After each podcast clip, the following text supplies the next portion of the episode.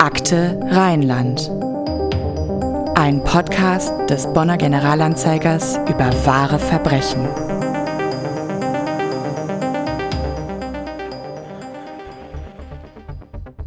Mit einem Großaufgebot sucht die Polizei seit Mittwochabend nach der 14-jährigen Hanna aus Oberdollendorf. Aus bislang unerklärlichen Gründen kehrte sie nicht in ihr Elternhaus zurück. Nach Angaben der Polizei hatte Hanna am Mittwoch einen Freund in Thomasberg besucht und war um 19.54 Uhr an der Haltestelle zum kleinen Ölberg in den RSVG-Bus der Linie 520 gestiegen. An der Haltestelle Oberdollendorf Stadtbahn stieg sie aus und fuhr mit der Linie 66 bis Oberdollendorf Nord. Eine Kamera in der Bahn filmte das Mädchen, danach verliert sich die Spur. Hallo und herzlich willkommen zu einer neuen Folge unseres Podcasts Akte Rheinland, dem GA Crime Podcast über wahre Verbrechen aus Bonn und der Region. Mein Name ist Anna-Maria Bekes, ich bin Redakteurin hier beim GA und neben mir sitzt heute Sabrina Schameitert. Sabrina ist Mitarbeiterin unserer Online-Redaktion und ist heute erstmals als Moderatorin bei Akte Rheinland dabei. Herzlich willkommen. Hallo. Wie immer haben wir uns natürlich auch diesmal einen Gast eingeladen, mit dem wir über den heutigen Fall sprechen wollen. Bei uns ist Hans-Jürgen Melzer, Redakteur in unserer Lokalredaktion Siebengebirge und dort vor allem zuständig für die Kommunalpolitik in Königswinter. Als Hans-Jürgen, das sage ich direkt, wird er allerdings innerhalb des Generalanzeigers nur sehr selten angesprochen. Hier bei uns heißt er Hagen-Melzer nach dem früheren Leichtathleten, wie er uns im Vorgespräch verraten hat. Und das passt ganz gut, denn du warst ja selbst früher nicht nur Sportredakteur, sondern auch sportlich selbst sehr aktiv, unter anderem als Läufer. Und damit herzlich willkommen bei uns, Hagen. Hallo? Vor mehr als 13 Jahren allerdings, im Jahr 2007, da hast du dich nicht mit Kommunalpolitik beschäftigt, sondern mit einem Mord, dem Mord an Hanna aus Königswinter. Sabrina, du hast ausführlich zu dem Fall recherchiert. Ja, genau. Also es geht hier heute um einen besonders brutalen Mordfall, ähm, weshalb wir an der Stelle auch gerne eine Triggerwarnung aussprechen möchten, weil wir heute nämlich über Gewalt sprechen möchten, auch sexuelle Gewalt an einem sehr jungen Menschen, und zwar Hanna aus Königswinter. Sie, ähm, also Hanna wurde mit 14 Jahren an der Straßenbahnhaltestelle Oberdollendorf erst vergewaltigt und äh, dann ermordet. Und was den Fall so besonders heftig macht, ist eben nicht nur, wie der Täter Stanley K K. vorgegangen ist, sondern eben auch sein Motiv, bei dem äh, ja seine Homosexualität eine sehr große Rolle spielt. Und das wird heute hier noch ein Thema sein, genauso wie der Vater von Hannah nachher auch mit der Trauer umgegangen ist. Und natürlich wird auch der Prozess gegen den Täter ein Thema sein. Stanley K., ein Tschecher aus Königswinter, damals 25 Jahre alt und er hat nachher für den Mord an Hannah die Höchststrafe, also lebenslange Haft bekommen und dazu noch die besondere Schwere der Schuld. Dementsprechend war natürlich auch das Medieninteresse bei dem Fall ziemlich groß. Und wie eben schon angekündigt, sitzt einer, der viel über den Fall Hanna berichtet hat, damals ganz nah dran war und bis heute auch Kontakt zu Hannas Familie hält, jetzt gerade neben uns. GA-Reporter Hagen Melzer. Hagen, bevor wir auf die Einzelheiten des Falls zu sprechen kommen, machen wir mal einen Sprung zurück zum Abend des 29. August 2007. Es ist ungefähr halb neun am Abend. Hanna, 14 Jahre alt, steigt gerade aus der Bahnlinie 66. Sie kommt von ihrem Freund und will jetzt zurück zu ihren Eltern. Die wohnen nur wenige hundert Meter entfernt von der Haltestelle.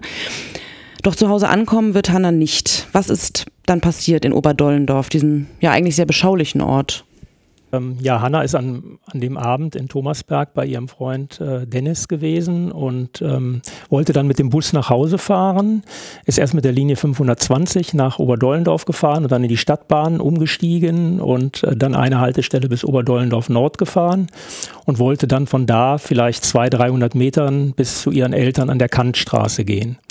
Und ähm, ja, zu diesem Zeitpunkt lauerte, kann man ja gar nicht anders sagen, ihr der Zdenek H. damals in einem Gebüsch an dem Fußweg, der von der Haltestelle zu ihrem Elternhaus führte, auf und ähm, hat sie dann in dieses Gebüsch gezogen, hat sie überwältigt in dieses Gebüsch gezogen und ähm, hat sich dann mit ihr eine Zeit lang in einer kleinen Hütte auf dem Gelände des Autohauses, ähm, ein Ford-Autohaus an der Cäsariestraße, versteckt.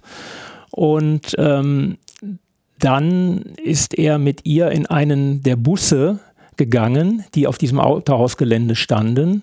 Ähm, da war er für das Reinigen der Busse zuständig, deswegen konnte er auch in diesen Bus reingehen. Und dann hat er in diesem Bus äh, Hannah ähm, vergewaltigt und ähm, immer wieder und ähm, anschließend ist er mit ihr noch etwa anderthalb Stunden in diesem Bus geblieben und hat gewartet, bis ähm, keine Personen sich mehr auch auf dem Gelände des Autohauses aufgehalten haben. Und ähm, dann wusste er erst gar nicht, was er tun soll mit ihr. Er hatte auch überlegt, sie laufen zu lassen und ist mit ihr aus dem Bus ausgestiegen. Und dann hat sie ihn angesehen. Und ähm, ja, in dem Moment hat er wohl entschieden, dass er sie ermorden muss, um nicht wieder später von ihr erkannt werden zu können. Und hat dann sie mit mehreren Messerstichen getötet. Das ist also das, was du gerade geschildert hast, was dann nachher ähm, Polizei und Staatsanwaltschaft ermittelt haben. Bis äh, Stenek H. gefasst wurde, ähm, vergingen ja dann zwei Wochen nach der Tat. Kannst du schildern, was in dieser Zeit passiert ist? Es wurde ja erstmal nach Hannah gesucht. Sie war ja, ja erstmal vermisst. Ja, es wurde insgesamt fünf Tage nach Hannah gesucht. Also ich selber habe es dann ich glaube, es gab am Donnerstag schon eine kleine Polizeimeldung, dass ein Mädchen aus Oberdollendorf verschwunden ist, aber das nimmt die Polizei ja auch nicht unbedingt dann immer direkt ernst, weil sie sagen, es sind viele Jugendliche gerade in der Pubertät, äh, die mal von zu Hause weglaufen und äh, in der Regel kommen die dann auch wieder. Und ähm, weil die Eltern hatten an dem Abend gegen 23 Uhr etwa die Vermisstenmeldung ähm, herausgegeben. Und ähm, wie gesagt, es gab an dem Donnerstag dann eine erste kleine Polizeimeldung und ähm, aber als Hanna dann bis äh, Donnerstagabend, Freitagmorgen immer noch nicht aufgetaucht war, hat die Polizei dann ähm, Einsatzkräfte eingesetzt, eine Hundertschaft eingesetzt, etwa 50 äh, Polizisten, die dann nach ihr in der Umgebung äh, gesucht haben und auch nicht nur unmittelbar auf dem Weg zwischen Haltestelle und ihrem Elternhaus, sondern auch am Dornheckensee etwa ähm, im Siebengebirge oder im nördlichen Siebengebirge. Es wurde also ähm, breitflächig so, sozusagen nach ihr gesucht. Und da haben sich ja auch Mitschüler und Mitschülerinnen beteiligt. Ne? Natürlich. Die Schule war damals in einem Ausnahmezustand. Ich kann mich erinnern, dass ich dann an dem Morgen, ähm, glaube ich, von mir aus auf die Schule zugegangen bin und gefragt habe, wie geht ihr damit um? Ähm, können wir darüber sprechen? Und äh, ich habe das damals als relativ große Ehre empfunden, dass die Schule ähm, mich dann praktisch äh, eingeladen hat, um mit dem Rektor ähm, und dem ähm, Gesamtleiter der Schule zu sprechen. Vielleicht hat auch damit zu beigetragen, dass äh, meine Kinder selber das COD ähm, damals besucht haben. CJD ist die Jugenddorf Christophorus Schule in Königswinter, eine Schule mit, mit einem hochbegabten Zweig. Das, deswegen wird sie oft auch von Kindern außerhalb von Königswinter besucht und äh, mit Internat. Und ähm, ja, meine Tochter ist in der Parallelklasse von Hanna gewesen. Hanna war damals in der 8a in der Realschule. Und ähm, ja, und das hat mir praktisch die Möglichkeit gegeben, ähm, mit der Schulleitung damals zu sprechen, mit dem Realschulrektor, mit dem Schulleiter zu sprechen. Und ähm, ja, die haben gesagt, also die Schule ist natürlich in heller Aufregung. Die hatten dann einen Raum der Stille in der Schule, wo ähm, 30 Plätze ungefähr drin waren. Der war ständig überbelegt. Da konnten die Schüler Andacht halten, Meditation halten, Gespräche aber auch führen. Und ähm, ja, und die Mitschüler von Hanna sind dann auch selber losgezogen, ähm, haben Flugblätter verteilt, nicht nur in Königswinter, sondern auch im Siebengebirge wurden äh, Zettel an Bäume geheftet. Ja, es war eine riesengroße Suchaktion, die dann an diesem Wochenende vor allen Dingen stattgefunden hat, bevor Hanna gefunden wurde. Genau, wir haben es ja jetzt gerade schon mal kurz angesprochen. Ähm, fünf Tage später wurde dann die Leiche von Hannah gefunden. Ähm, wo wurde die denn eigentlich genau gefunden und ähm, wie ist sie entdeckt worden. Genau. Ähm, wie gesagt, es hatten erst 50 Polizisten gesucht, ab dem Freitag kann man sagen ähm, nachdem sie am Mittwochabend verschwunden war. Und äh, es wurde dann weitergesucht und dann am Montagmorgen, das war dann der 3. September 2007, da hat dann äh, mittlerweile ähm, haben bis zu 100 Polizisten, letztlich sogar 200 Polizisten bei der Suche mitgeholfen und sie wurde dann gefunden auf dem Gelände des Autohauses Vogt, also wirklich auch ähm, unmittelbar an dem Weg, wo sie praktisch lang gegangen war ähm, und ähm, sie ist wahrscheinlich deswegen nicht früher gefunden worden, weil der Zdenek, ihr Mörder, sie, nachdem er sie mit dem Messer erstochen hatte, ähm, mit Diesel übergossen hat und dadurch die ähm, ja, die Hunde, die auch nach ihr gesucht haben, möglicherweise in die Irre geführt hat, sodass ähm, die den Leichengeruch nicht wahrnehmen konnten. Und ähm, deswegen hat das so lange gedauert. Es gab ja auch hinterher heftige Vorwürfe gegen die Polizei, dass das so lange dauern konnte und dass sie praktisch genau da gefunden worden ist, wo man es auch erwartet hatte. Einfach nur zugedeckt von ein paar Zweigen im Prinzip. Ähm, aber das wurde dann hinterher damit erklärt, dass dieser Dieselgeruch offensichtlich dann auch die Hunde auf die falsche Fährte geführt hat und ähm, ja, das war im Prinzip, also die wurde dann an dem Montagmittag um 12.30 Uhr auf dem Gelände des Autohauses Vogt gefunden, 300 Meter von der Haltestelle entfernt. Weiß man denn eigentlich, ob er sie mit Diesel übergossen hat, um sie anzuzünden oder wollte er damit schon die Spuren verdecken? Nee, da war damals gar nicht von die Rede. Also es wurde wirklich vermutet, dass er sie, um die Spuren zu verdecken, mit Diesel überschüttet hat. Wahrscheinlich stand das dann auf dem Gelände des Autohauses rum und äh, er hat gedacht, äh, vielleicht kann er dadurch ihr Auffinden erschweren oder unmöglich machen und ähm, ja, das ist sicher sein Motiv gewesen. Also von Anzünden ist da nie irgendwo die Rede gewesen. Insgesamt zwei Wochen nach der Tat hat die Polizei dann ja auch Stanek ähm, H. fassen können. Und zwar genau genommen am 12. September, also eben gut zwei Wochen nach Hannas Tod. Davor hatten äh, Beamte der Polizei ja 500 Personen überprüft und von 152 Personen dann auch eine Speichelprobe genommen. Und bei Speichelprobe Nummer 21 haben die äh, Ermittler dann gemerkt, okay, diese DNA haben wir auch bei Hannah gefunden. Und was den Ermittlern ja wohl auch von Anfang an klar war, ähm, war, dass der Täter irgendwie aus der Region kommen muss. Was hat sie denn da eigentlich so sicher gemacht? Ja, es ist wohl so. Ich habe selber ein Interview geführt, ähm, wenige Tage nachdem dann Hanna gefunden wurde, mit dem Kriminologen Helmut Kuri aus Freiburg, weil ich genau ihn auch fragen wollte, in welchem Umfeld ist der Täter äh, zu erwarten, äh, womit muss man rechnen. Und er hat mir damals gesagt, dass eine Spontantat extrem unwahrscheinlich ist, dass man davon ausgehen kann, ähm, dass der Täter jemand ist, der Hanna schon vorher im Blick, im Visier gehabt haben muss, vielleicht so ja jemand aus seiner Verwandtschaft Verwandtschaft. Es wurde zwischenzeitlich ein, ein Onkel sogar von Hannah verdächtigt, ähm, natürlich zu Unrecht. Und ähm, der Kriminologe hat damals halt gesagt, dass eine, ähm, eine Spontantat deswegen extrem unwahrscheinlich ist, dass rein zufällig ein vielleicht 20 bis 40 Jahre alter Mann, der ein hochgefährlicher Sexualstraftäter ist, ausgerechnet an dieser Stelle gewesen ist. Das wäre extrem unwahrscheinlich. Das, es gäbe natürlich solche Zufälle, aber das wäre genauso unwahrscheinlich, als wenn zwei Flugzeuge zusammenstoßen würden. Das das hat er damals als Begründung gesagt. Und deswegen ist man eigentlich äh, davon ausgegangen, dass es der Täter irgendwie aus dem Bekanntenkreis äh, von Hannah äh, stammen muss und dass er sich dieses Opfer ganz gezielt ausgesucht hat, was sich aber nachträglich dann als Trugschluss erwiesen hat. Genau. Tatsächlich kam man ja auch nachher beim äh, Prozess raus, dass äh, Stanek H. schon länger Sexfantasien mit Frauen hatte, obwohl er sich ja eigentlich auch selbst als schwul bezeichnet hat. Und äh, von diesen Sexfantasien hat er ja auch immer wieder seinem Lebenspartner erzählt, mit dem er da schon längere Zeit auch in Königswinter gewohnt hatte. Und dieser Lebenspartner hat ihm aber wiederum immer wieder gesagt, äh, dass er von solchen Ideen Abstand nehmen soll, aber er soll ihn wohl auch ziemlich unter Druck gesetzt haben. Was wissen wir über Stanley K. eigentlich alles? Das war ja ein Fahrzeugreiniger aus Königswinter. Was ist das sonst für so ein Typ? Ja, man hat natürlich dann ähm, bei Gericht oder vor dem Prozess dann nachgespürt seine Lebensgeschichte und ähm, da hat man herausgefunden, dass er als ältestes von drei Kindern und als einziger Sohn der Familie in einem kleinen Ort ähm, in der Slowakei aufgewachsen ist ähm, und ähm, dass er äh, schon früh seine homosexuelle Neigung ähm, gespürt hat, aber dann mit nicht so recht umzugehen wusste. Und dann muss er wohl im Alter von 18 Jahren, also sieben Jahre vor dem Mord an Hannah, muss er zwei Schachteln Zigaretten gestohlen haben und deswegen so ein schlechtes Gewissen gehabt haben, dass er aus Scham von zu Hause weggelaufen ist und nach Prag gegangen ist. Und da ist er in der Stricherszene gelandet. Und ähm, dort hatte er dann auch in einer Bar den Touristen aus Oberdollendorf, einen Touristen aus Oberdollendorf äh, äh, äh, kennengelernt, ähm, der als Busfahrer damals für die RSVG, also für äh, unsere Busgesellschaft und auch Schulbusse gefahren hat. Also meine Kinder zum Beispiel, die kannten diesen Fahrer, der sagte denen was, ja.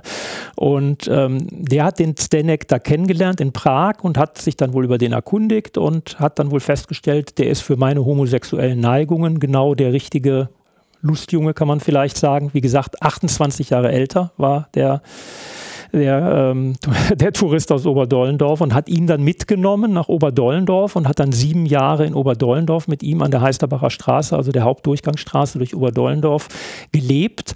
Und in dieser Zeit ähm, hat sich dann beim Stanek wohl doch auch das Interesse an Frauen irgendwie dokumentiert. Also er hat zumindest dann irgendwelche Heftchen versteckt unter seinem Bett und wo auch immer ähm, mit Fotos von nackten Frauen drin. Und als sein Lebensgefährte das äh, gesehen hat, äh, hat er ihn dann zur Schnecke gemacht. Und äh, weil er ein, für ihn war Homosexualität eine Ideologie und der hat den Stanek gehalten wie in einem Käfig mehr oder weniger. Der durfte nichts, ja.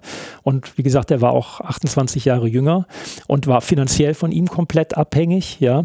Und auf diese Art und Weise musste der Zenek seine, seine Neigungen, die er möglicherweise zum anderen Geschlecht hatte, auch unterdrücken, ja, was möglicherweise alles zu dieser fatalen Situation geführt hat, äh, die schließlich äh, mit dem Mord an Hannah endete.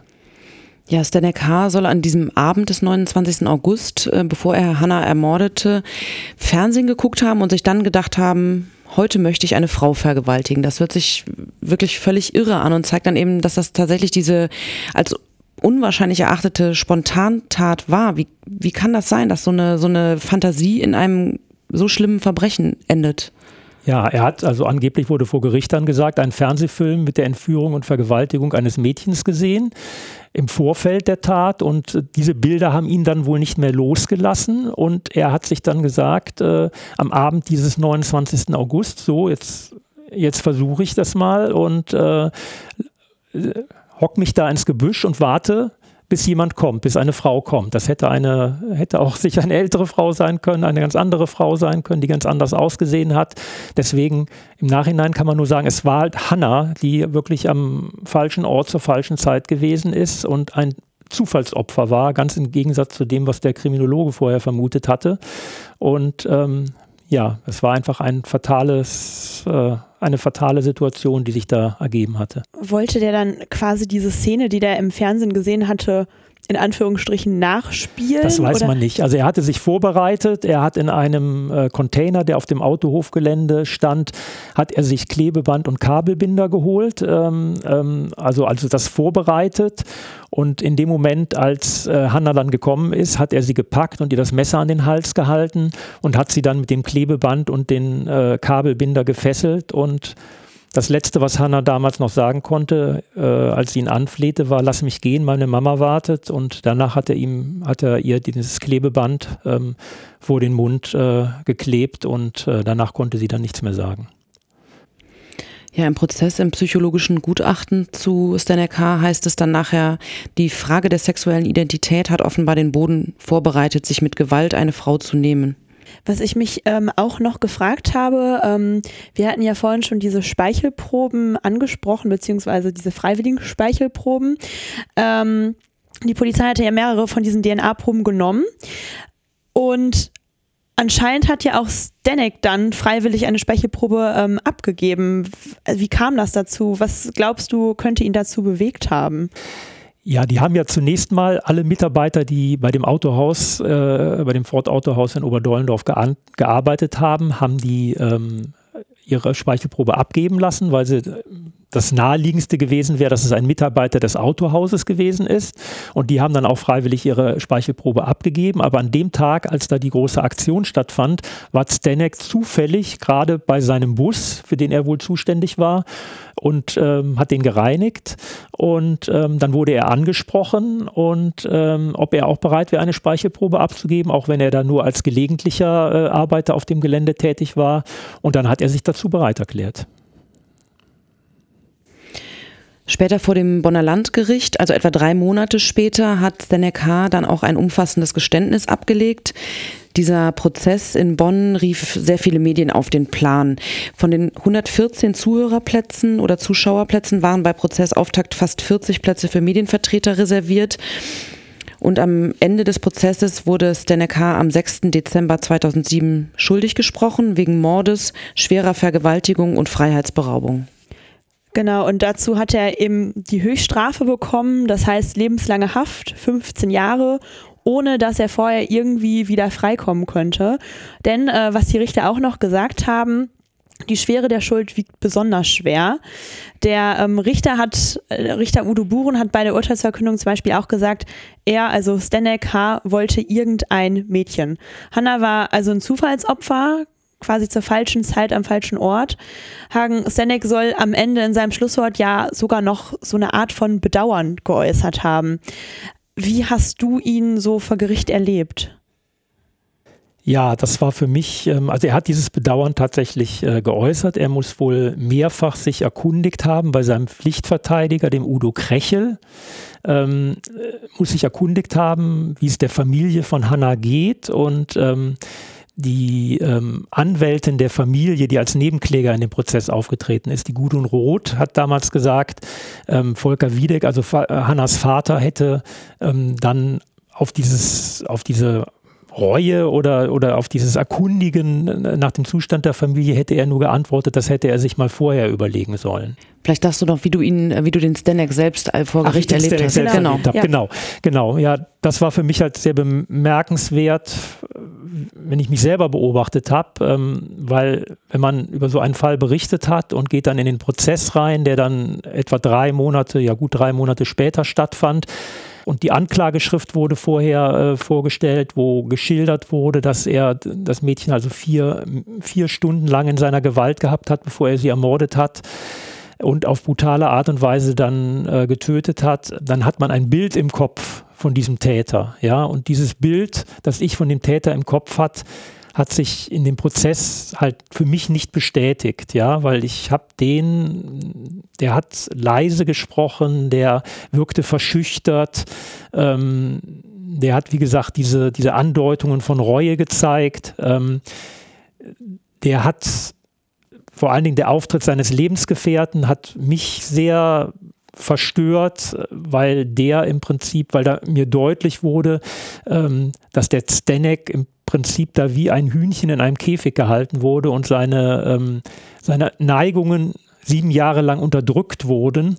Und ähm, ich habe dann ein paar Tage später habe ich selber noch einen Artikel über wie ich den Prozess erlebt habe geschrieben und da habe ich dann auch ähm, über die Bilder im Kopf ähm, nachgedacht und dann bin zu dem Schluss gekommen, ähm, man macht sich ein Bild, aber dieses Bild kann dann ganz anders ähm, nachher aussehen. Ja, ich habe den Stanek selber so als, selber auch als Opfer seines Lebensgefährten in dem Moment gesehen, was natürlich in keinster Weise die Tat, die er begangen hat, äh, jetzt verharmlosen soll und äh, das Leid der Familie verharmlosen soll.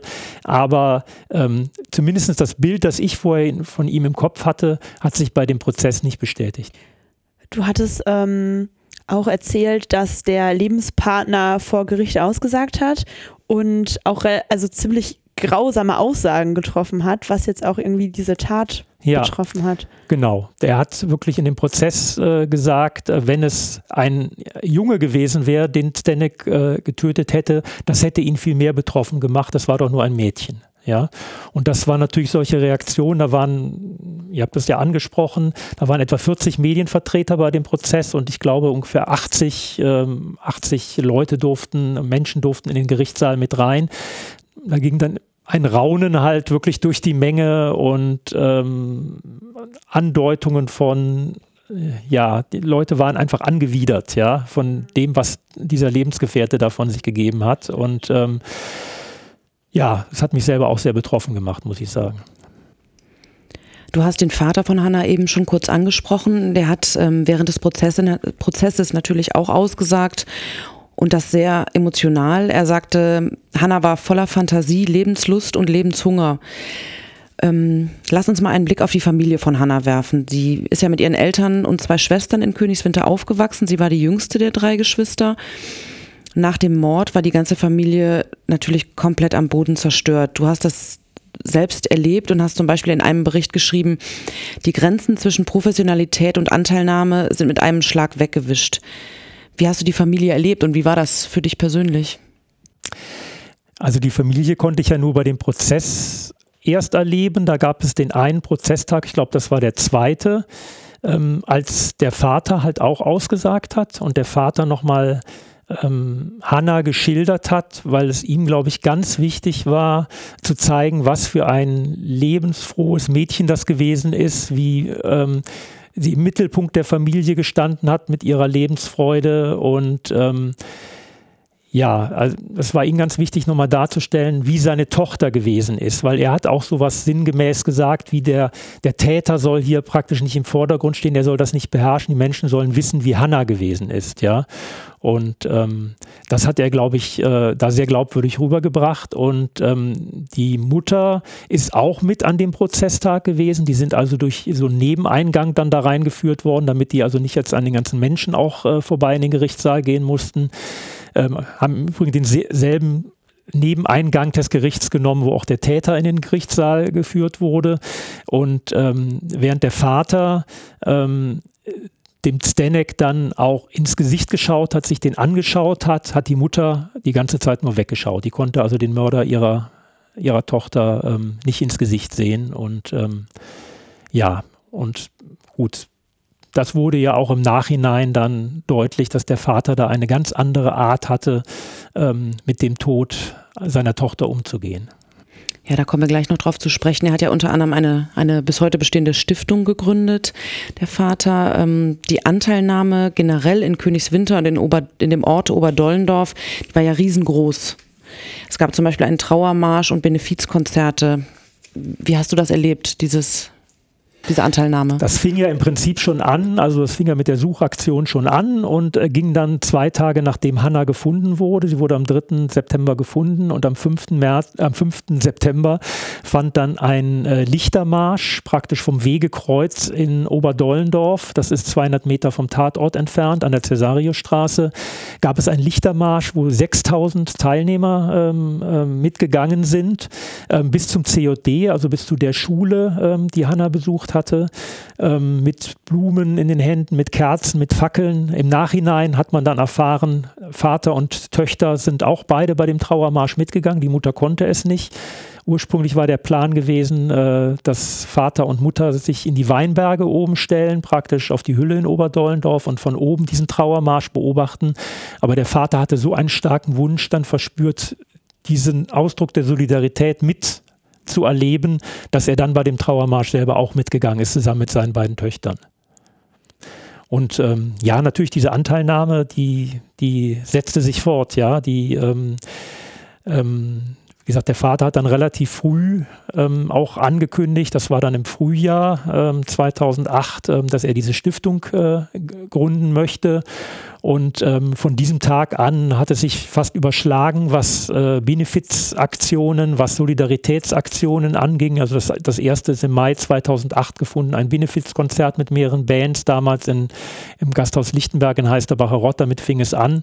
Und dann ging es wirklich im Monatsabstand, kann man sagen, weiter, wobei natürlich ein Schwerpunkt auch immer auf diesem Ende August praktisch Termin lag. Am ersten äh, Todestag, am zweiten, am dritten Todestag von Hanna fanden dann äh, Solidaritätsaktionen statt, wo das COD dann teilweise auch eingebunden war, wo aber auch ganz eng die ermittelnde, damals ermittelnde Mordkommission mit eingebunden war. Also da gab es einen ähm, Kommissar Franz Würges und einen Michael Brück ähm, und die also praktisch, der Michael Brück war der Leiter der Mordkommission, der Franz Würges war auch in der Mordkommission und die haben zum Beispiel eine, eine Bikerfahrt gegen sexuelle Gewalt, das war ja dann auch der Name der Stiftung, ähm, organisiert. Ähm, die haben eine Radtour organisiert von Königswinter bis in die Steiermark, wo sie dann auch Geld gesammelt haben und da war fast die komplette Mordkommission von damals dabei und das hat halt gezeigt, wie sehr die Menschen das ähm, praktisch über ihren berufliches Engagement hinaus nicht abschütteln konnten im Prinzip und ähm, diese Tat sie weiter verfolgt hat und sie irgendwas tun wollten ähm, dagegen oder für die Stiftung jetzt in diesem Fall. Ja, diese Hanna-Stiftung, ähm, wie du jetzt gerade ja schon erklärt hast, die äh, kümmert sich ja um Menschen oder um Frauen und Männer, die eben auch schon mal Opfer von sexueller Gewalt geworden sind. Ich persönlich finde das auch total beeindruckend, ähm, wie der Vater dann auch mit der Trauer umgegangen ist, weil das ja jetzt auch nicht so unbedingt der übliche Weg ist, dass man so progressiv denkt und nach vorne schaut. Viele Menschen brechen ja auch komplett irgendwie an der Trauer zusammen das, das eine schließt das andere ja nicht aus, aber es ist halt schon, finde ich, ziemlich bemerkenswert, dass er halt so eine Stiftung auf die Beine gestellt hat. Vielleicht können wir noch mal kurz festhalten, was den Vater damals genau dazu motiviert hat. Also was steckte dahinter, dass er gesagt hat, okay, ich möchte jetzt diese Stiftung gründen?